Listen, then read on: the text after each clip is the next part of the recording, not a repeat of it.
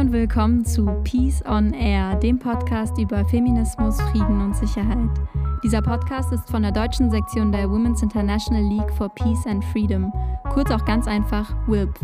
WILP ist die älteste Frauen- und Friedensorganisation auf der Welt. Mein Name ist Idem und einmal im Monat möchte ich in diesem Podcast mit FriedensaktivistInnen der deutschen Sektion von WILP sprechen. Heute allerdings spreche ich mit einer Aktivistin der WILP Österreich. Viel Spaß! Was hat Antirassismusarbeit mit Feminismus zu tun? In dieser Folge habe ich mit der Antirassismus-Expertin Dunja Khalil genauer darüber gesprochen. Dunja ist langjährige Rechtsberaterin im Bereich Antirassismus sowie Hass im Netz, wo sie sowohl Betroffene als auch Zeuginnen berät. Sie hält als ausgebildete Trainerin Workshops und Trainings zu unterschiedlichsten Themen rund um Antidiskriminierung. Darüber hinaus engagiert sie sich in nationalen sowie internationalen Netzwerken, Arbeitsgruppen und Organisationen mit dem Fokus auf Antirassismus und Frauenrechten. Und damit cool, dass du da bist. Ja, danke für die Einladung. Ich freue mich auch hier zu sein. Du hast ja schon super viel Erfahrung in der Antirassismusarbeit.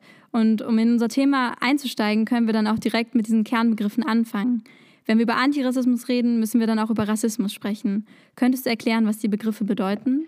Ähm, ja, also wichtig ist dazu wissen, dass Antirassismus äh, vor allem eine Haltung ist, also eine Haltung, mit der ich sowohl Rassismus anerkenne, also die Existenz und die Problematik, als auch mich bewusst dazu entscheide, dem entgegenzuwirken. Also es braucht eben für diesen Antirassismus-Begriff auch wirklich eine aktive Haltung gegen den Rassismus. Und das ist auch da, wo man dann sagt, ähm, es reicht nicht, gegen Rassismus zu sein, weil wenn man sagt, man ist gegen Rassismus, dann produziert man Rassismus dennoch mit, sei es bewusst oder unbewusst. Ähm, und deshalb äh, ist eben der Begriff des Antirassismus so wichtig, weil es eben dieses Aktive auch mit einbezieht, dieses klare gegen Rassismus auflehnen und Betroffene von Rassismus da auch zu unterstützen. Genau. Und ähm, Rassismus, das ist ein sehr komplexer Begriff, da gibt es sehr viele verschiedene ähm, Definitionen. Ähm, mir persönlich ist es wichtig, da ähm, festzuhalten, dass ähm, Rassismus vor allem ähm, wichtig ist äh, als Begriff, weil er politische, strukturelle und institutionelle Dimensionen in den Blick nimmt. Das heißt, Rassismus kann sich eben sehr tief äh, verwurzeln, beziehungsweise ist sehr tief verwurzelt äh, in vielen ähm, Strukturen, Institutionen. Und ähm, deshalb, wenn wir, also ich als Antirassismusberaterin beschäftige mich auch mit verschiedensten Formen von Rassismus, eben wie Antisemitismus, Antiziganismus, antischwarzer Rassismus, antimuslimischer Rassismus. Und auch da ist immer der Aspekt des Rassismus so wichtig, weil es eben diese Dimensionen mit, in de, äh, mit umfasst. Also es geht eben um diese Konstruktion, ähm, eine Markierung, die gesellschaftlich bedeutend ist und die auch vom Diskurs aufgeladen ist. Und ähm, der Begriff Rassismus demonstriert auch dieses gesellschaftliche Machtverhältnis und diese Machtungleichheit und dass da eben eine Rassifizierung von Menschen stattfindet. Genau, und du hast ja schon das Aktive erwähnt und das Aktive sind ja auch Antirassismusorganisationen. Du arbeitest bzw. hast in unterschiedlichen Antirassismusorganisationen gearbeitet und neben Workshops berätst du dabei auch Menschen, die Rassismuserfahrungen erfahren haben. Wie sieht denn da die Arbeit als Antirassismusberaterin genau aus? Also es geht in erster Linie vor allem darum, äh, einfach mal ähm, sozusagen die Vorfälle, die passiert sind, aufzufangen, sich das anzuhören, Betroffene also Betroffenen das Gefühl zu geben, dass man sie hier unterstützt und dass das, was passiert ist, nichts mit ihnen zu tun hat und ähm, dass man dagegen grundsätzlich etwas machen kann. Und da geht es vor allem auch darum, sie rechtlich zu beraten und den Vorfall auch rechtlich einzuschätzen, ob man da rechtliche Schritte vor allem tun kann oder nicht. Ähm, denn oft ist es so, dass im Recht ein gewisses Maß erreicht werden muss, damit es auch wirklich strafrechtlich ähm, relevant ist oder äh, sonst äh, vor Gericht bekämpft werden kann. Und vor, also da geht es vor allem um diese eben diese Ersteinschätzung während dem Beratungsgespräch und dann nachzufragen, ob Betroffene da rechtliche Schritte in die Hand nehmen möchten oder nicht. Das ist leider oft sehr schwierig, weil ähm, Verfahren vor Gericht auch mit Kosten verbunden sind und oft auch finanziell nicht sehr gut aufgestellte ähm, Menschen dann auch gar nicht die Möglichkeit haben, jetzt vor Gericht zu ziehen. Und man ihnen das auch leider sagen muss als Beraterin. Ähm, aber es geht auf jeden Fall äh, eben um diese Einschätzung und ähm, das mal aufzufangen und äh, an ihrer Seite zu stehen und einfach auch da sein zu können als Organisation ähm, oder Beraterin. Genau.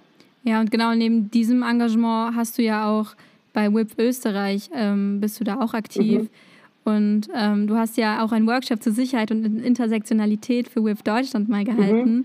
Und da verbinden sich dann diese zwei Themenfelder, in denen du arbeitest, ne? also Feminismus und Antirassismus. Genau. Ähm, wo siehst du denn da die Schnittstelle? Ähm, also sowohl bei Rassismus als also bei Antirassismus als auch Feminismus geht es im Endeffekt ähm, um eine Form von Diskriminierung und Diskriminierung kann da auf unterschiedlichsten Kriterien passieren und ähm, genau da spricht man ja dann eben von dieser Intersektionalität. Also ein Mensch kann aufgrund von mehreren Merkmalen diskriminiert werden und wird ein Mensch aufgrund von mehreren Merkmalen diskriminiert, genau weil diese Person diese Merkmale aufweist, dann kommt eben diese Intersektionalität ähm, ins Spiel. Und um das vielleicht besser zu verstehen, also dadurch, also durch diese Idee, diese Intersektionalität entstanden, ähm, dass, also da, da hat Kimberly Crenshaw damals versucht, eben diese Lücke im System zu füllen mit dem Fall, dass schwarze Frauen in einem Unternehmen in den USA gearbeitet haben äh, arbeiten wollten. Ähm, und äh, in diesem Unternehmen war es so, dass gewisse Jobs nur für Männer bestimmt waren und gewisse Jobs für Frauen. Und bei den Männerberufen gab es schwarze Männer auch und bei Frauenberufen waren es nur weiße Frauen, die da gearbeitet haben. Und dann kamen halt diese schwarzen Frauen und haben gemeint, sie möchten da arbeiten, wollten vor Gericht ziehen, weil sie eben keine Chance hatten, in diesem Unternehmen zu arbeiten, weil sie keine weiße Frau sind oder äh, auch äh, die Männer nur, also bei den Männern eben schwarze Männer auch waren und das Gericht ähm, hat dann gemeint, sie müssten sich für ein Diskriminierungsmerkmal entscheiden. Also entweder sie wurden aufgrund ihres Geschlechts diskriminiert oder aufgrund ihrer Hautfarbe. Beides ähm, war nicht möglich, aber hätten sie sich jetzt auf das Geschlecht gestützt, dann hätte das Gericht gesagt, naja, Frauen arbeiten ja eh in diesem Unternehmen, aber es waren ja halt nur weiße Frauen und hätten sie sich auf den, also auf den Rassismus gestützt, dann hätte das Gericht gesagt, na ja, es sind ja eh auch schwarze Männer, die da arbeiten. Und deshalb ist es so wichtig, eben das Verständnis zu haben, dass, wenn man beide äh, Diskriminierungsmerkmale innehat, dass das einfach eine andere Position ist und eine andere Situation, auf die man ähm, eben mit der Intersektionalität dann antworten konnte. Und ja. Genau, und ich wollte auch genau auf Intersektionalität eigentlich überleiten, weil ähm, wir haben uns schon in anderen Folgen mit Intersektionalität ein bisschen beschäftigt und das ganz leicht angeschnitten von Kim Kimberly Crenshaw. Mhm. Und es geht da ja genau dabei, dass verschiedene Diskriminierungsformen, wie du auch gerade meintest, nicht allein betrachtet werden können, sondern dessen Verwobenheit und Überschneidung, also wie sie sich gegenseitig beeinflussen und stützen. Mhm. Es gibt da auch inklusiven Feminismus beziehungsweise inklusiven und intersektionalen Feminismus. Mhm. Wie würdest du Intersektionalität da in Verknüpfung setzen und warum kann es nicht aus dem Feminismus rausgedacht werden, sondern muss immer mitgedacht werden? Naja, es muss immer mitgedacht werden, weil wenn wir sagen, wir wollen Gleichheit, wir wollen, ähm, wir wollen gegen äh, Diskriminierung ankämpfen, dann müssen auch alle Menschen mitbedacht werden und nicht nur ein bestimmter Teil. Und ähm, deshalb, ähm, so, also wenn ein Feminismus nicht intersektional ist, dann, wie Kimberly Crenshaw sagt, dann fallen gewisse Menschen dann einfach durch und werden dann nicht mit einbedacht. Und dann kann man sagen, das ist dann sozusagen nur ein äh, Kampf von privilegierteren Frauen für eben diese Frauen, weil ähm, wir alle haben unterschiedlichste Identitäten. Ähm, wir alle haben ähm, verschiedene Merkmale, aufgrund dessen wir diskriminiert werden können und die alle haben, also sollten Berücksichtigung finden. Ähm, und ohne diese Intersektionalität lassen wir eben bestimmte Menschen zurück, ähm, die Diskriminierung erfahren.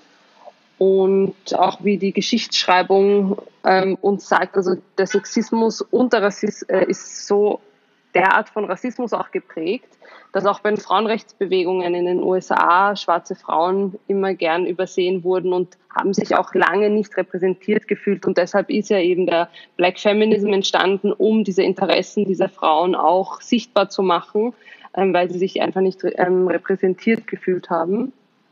Und äh, manche sagen auch, dass schwarze Frauen erstmals den Rassismus bekämpfen mussten, auch in den Frauenrechtsbewegungen, um sich dann dem Sexismus überhaupt widmen zu können. Ähm, und das ist auch ein wichtiger Punkt, den man immer sich vor Augen halten muss, äh, wie die Geschichtsschreibung war, welche Chancen welche Menschen auch wirklich hatten, konnten schwarze Frauen ähm, Bürgerrechtsbewegungen bekämpfen oder nicht. Es war ja auch so, dass in den Antirassismusbewegungen auch die Männer ähm, stärker repräsentiert waren und ähm, sozusagen da mehr bewirken konnten. Also auch da waren die schwarzen Frauen ähm, sehr benachteiligt und bei den Frauenrechtsbewegungen eben aufgrund des ähm, Rassismus-Elements. Genau, und wenn diese Ebenen und Diskriminierungsformen eben nicht mitgedacht werden, dann werden ja auch Menschen auch nicht wiedergespiegelt, beziehungsweise das macht es auch viel schwieriger, dass Menschen sich mit Feminismus dann identifizieren können, richtig?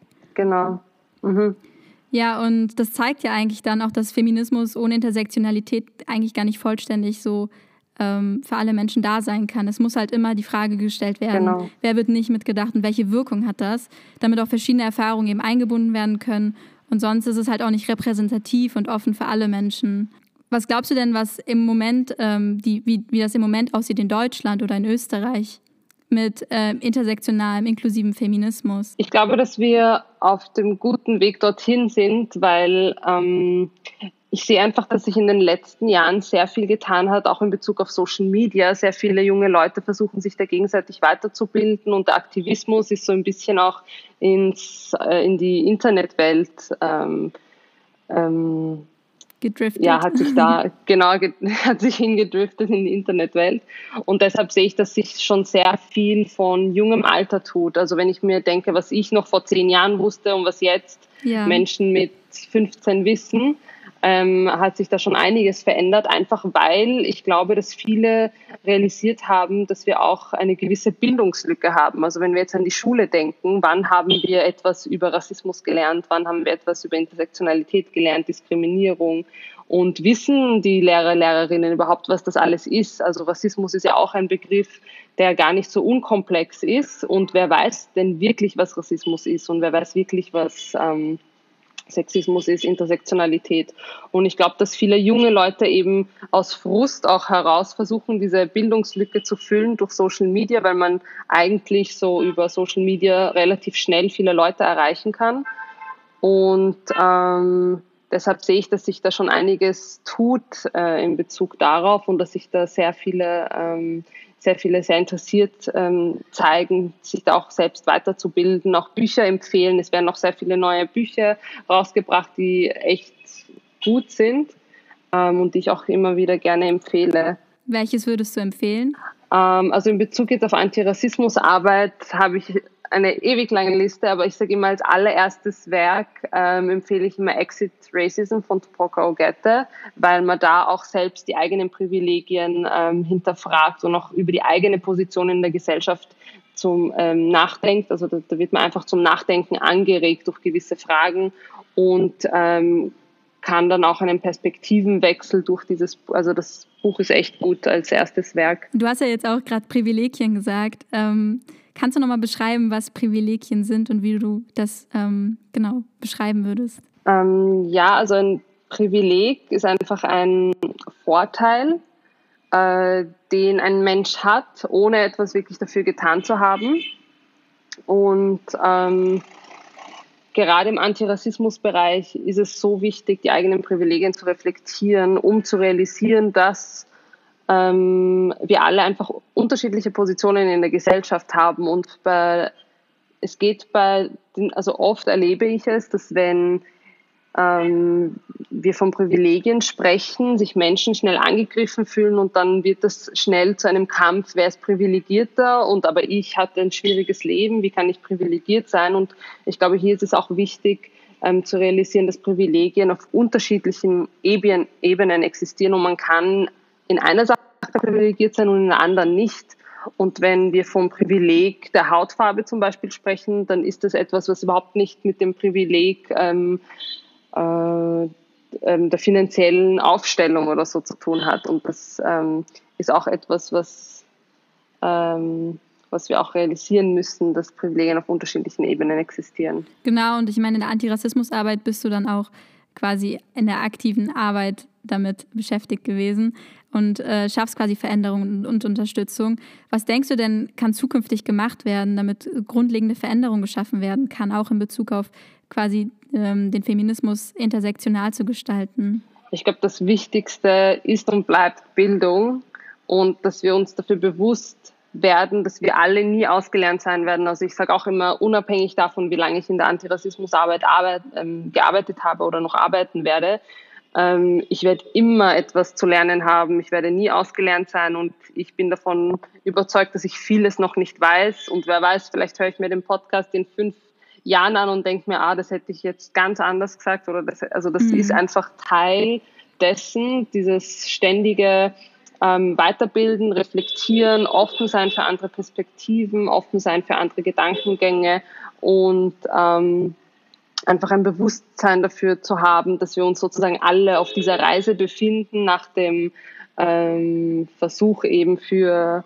ähm, Gleichheit und Gerechtigkeit zu kämpfen und auf dem Weg dorthin wir noch viel zu lernen haben und ähm, Genau, und das würde ich mir so wünschen. Hast du denn da auch konkrete Vorschläge aus deinen Workshops? Ähm, also als Vorschlag würde ich vielleicht sagen, sich mit sich selbst als erstes zu beschäftigen, also die eigene Position in der Gesellschaft, die eigenen Privilegien, die eigenen Vorurteile, die man hat, weil wir alle haben Vorurteile, ähm, die einfach zu hinterfragen. Also welche Bilder kommen bei welchen Begrifflichkeiten in den Kopf und wieso und ist dem wirklich so oder ähm, sich einfach bewusst dafür zu werden, wie sozusagen unser Gehirn funktioniert und wie wir sozusagen den Diskurs, der von außen aufgeladen ist, auch selbst, wenn auch unbewusst verinnerlichen und mitnehmen und ähm, ähm, einfach ständig das zu hinterfragen und ähm, zu realisieren auch, dass diese Vorurteile eigentlich nichts mit den Erfahrungen zu tun haben, die wir machen. Also es ist ja auch so, wenn ähm, wenn jemand jetzt sagt, er hat Vorurteile gegenüber einer bestimmten Gruppe und dann kommt ein Mensch von dieser Gruppe und ähm, ist nicht den Erwartungen dieser Vorurteile, also entspricht nicht den Erwartungen, dann wird diese Person immer als Ausnahme betitelt. Also man muss sich da auch bewusst werden, dass das ähm, einfach sehr tief in uns verankert sein kann. Und deshalb ist es eben so wichtig, sich damit zu beschäftigen. Genau, es ist halt quasi ein Prozess, in dem man dann auch immer weiter lernt und ähm, so dann Veränderungen auch genau. langjährig, also etwas ja, verändern kann. Und wenn mehr Diversität, genau. also mehr unterschiedliche Menschen dann auch zum Beispiel ähm, im Feminismus angesprochen werden können, dann können ja auch mehr Diskussionen geführt werden auf einer Ebene, wo verschiedene Erfahrungen oder Dimensionen ähm, einbezogen werden können und nicht aus dem Blick verloren werden, sodass dann mehr Menschen Teil dessen sein können. Und das ist ja auch gerade wichtig, wenn wir eine offene, plurale Gesellschaft mit vielen Stimmen erzielen möchten. Genau. Und ähm, deswegen ist es halt so ein super spannendes Thema. Und äh, ich war sehr glücklich, dass du auch zum Podcast gekommen bist. Und an dieser Stelle möchte ich mich bedanken, dass wir heute über dieses super wichtige Thema mit dir sprechen konnten und dass du dabei warst. Sehr gerne. Ja, das war Peace on Air, der Podcast über Feminismus, Frieden und Sicherheit. Ich bin Idem und würde mich natürlich freuen, wenn ihr nächsten Monat auch wieder reinhört. Wir werden mit Anna Hauschild über die Verbindung von Feminismus und Abrüstung sprechen und natürlich auch, was Abrüstung überhaupt bedeutet. In der Zwischenzeit findet ihr die deutsche Sektion der WIP unter www.wip.de und schaut auch sonst gerne mal bei unserem Instagram unter WIP Germany vorbei. Teilt gerne den Podcast und folgt uns auf unseren Kanälen. Falls ihr euch noch selbst in Themen vertiefen wollt, verlinke ich euch die Quellen und wirklich interessante Links. Bis dahin, bleibt vor allem gesund. Danke, dass ihr zugehört habt.